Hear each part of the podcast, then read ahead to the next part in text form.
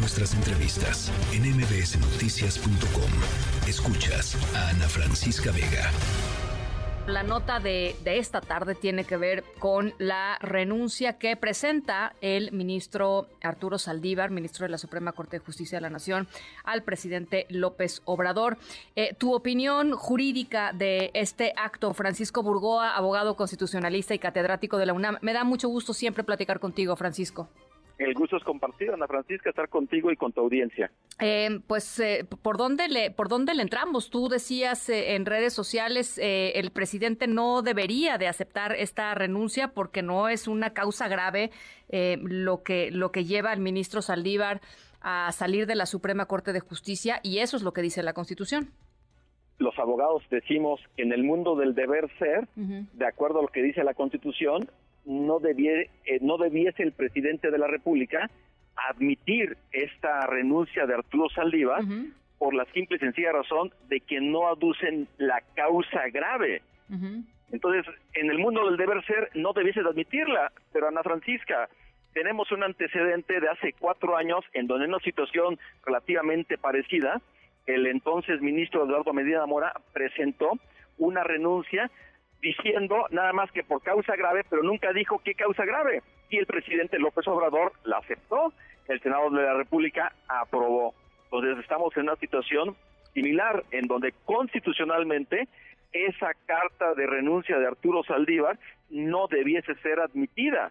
Pero bueno, yo creo que como el presidente de la República de forma constante no cumple con la Constitución y con la ley, ¿qué va a ocurrir? Bueno, de hecho ya ya se informó que la Secretaría de Gobernación ya informó al presidente de la Junta de Coordinación Política del Senado que ya el presidente aceptó esta renuncia y se le va a enviar al Senado para que continúen ahí con el procedimiento para la aprobación de la renuncia. Y una vez que se apruebe la renuncia, inmediatamente ya habrá una vacante en la Suprema Corte y el presidente de la República tendrá que presentar una terna para que el Senado de esa terna pueda decidir si a una de esas personas que integren la terna le va a dar el voto de la mayoría calificada, es decir, dos terceras partes. Eh, decía por ahí Xochil Gálvez y me, pareció interesante lo que, lo que decía eh, en una de sus eh, comunicaciones que en realidad que Arturo Saldívar eh, se, fuera de la Suprema Corte era una buena noticia porque ya no estaba sirviendo como juez de control constitucional, que es lo que tendría que ser un ministro de la Suprema Corte de Justicia. Em, ¿Estás de acuerdo con esa em, pues visión, digamos, expuesta por, por Gálvez? La verdad es que sí. ¿Y esto por qué?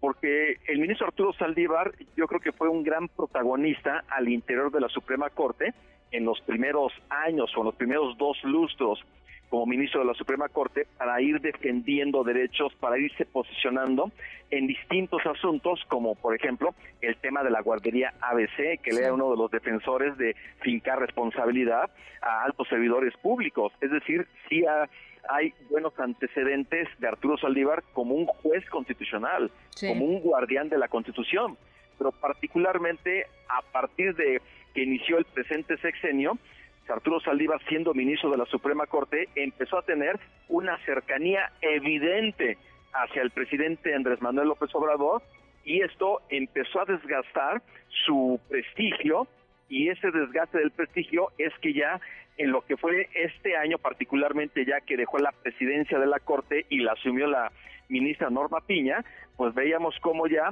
ya no esperábamos que Arturo Saldívar defendiera la Constitución.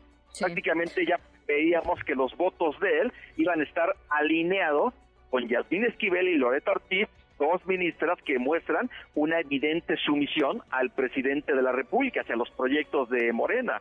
y en ese sentido, Arturo Saldívar es que pues tenía esa inclinación ya hacia la actual administración. Bueno, eh, y, hoy confirmada, eh, me parece, con la fotografía que sube Claudia Sheinbaum diciendo se, se incorpora, digamos, Arturo Saldívar eh, en calidad de que no lo sabemos todavía, pero digamos al grupo cercano de este pues de las personas que están empujando el proyecto de Claudia eh, Sheinbaum a la presidencia en el 2024.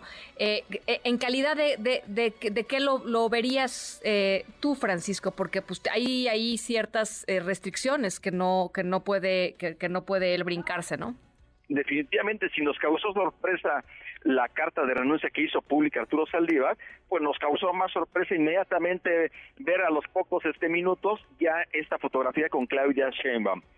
Él, el ministro Arturo Saldívar, todavía ministro, él tiene ahorita impedimentos para ocupar determinados cargos públicos. Por ejemplo, si quisiera ser él fiscal general de la República, diputado, senador o gobernador, tiene una restricción de que durante los dos años siguientes a que él haya dejado el cargo de ministro, no puede ocupar uno de estos cargos.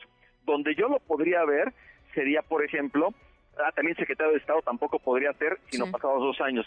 Pero yo creo que él podría estar como consejero jurídico de la presidencia y ahí simplemente esperar los tiempos para que pueda llegar el momento para ser fiscal general de la República, porque hoy no sabemos ya nada de el fiscal general, de Alejandro Guerrero Pues yo creo que en ese sentido sí él podría esperarse. También se han escuchado voces que dicen es que él podría ser el encargado del despacho de la Fiscalía General de la República. Y eso podría ser, pero sería una burla y darle la vuelta a la Constitución a través de esa figura que tiene que ver con un llamado encargado del despacho. Bueno, pues primero tendría que ganar Claudia Sheinbaum, ¿no?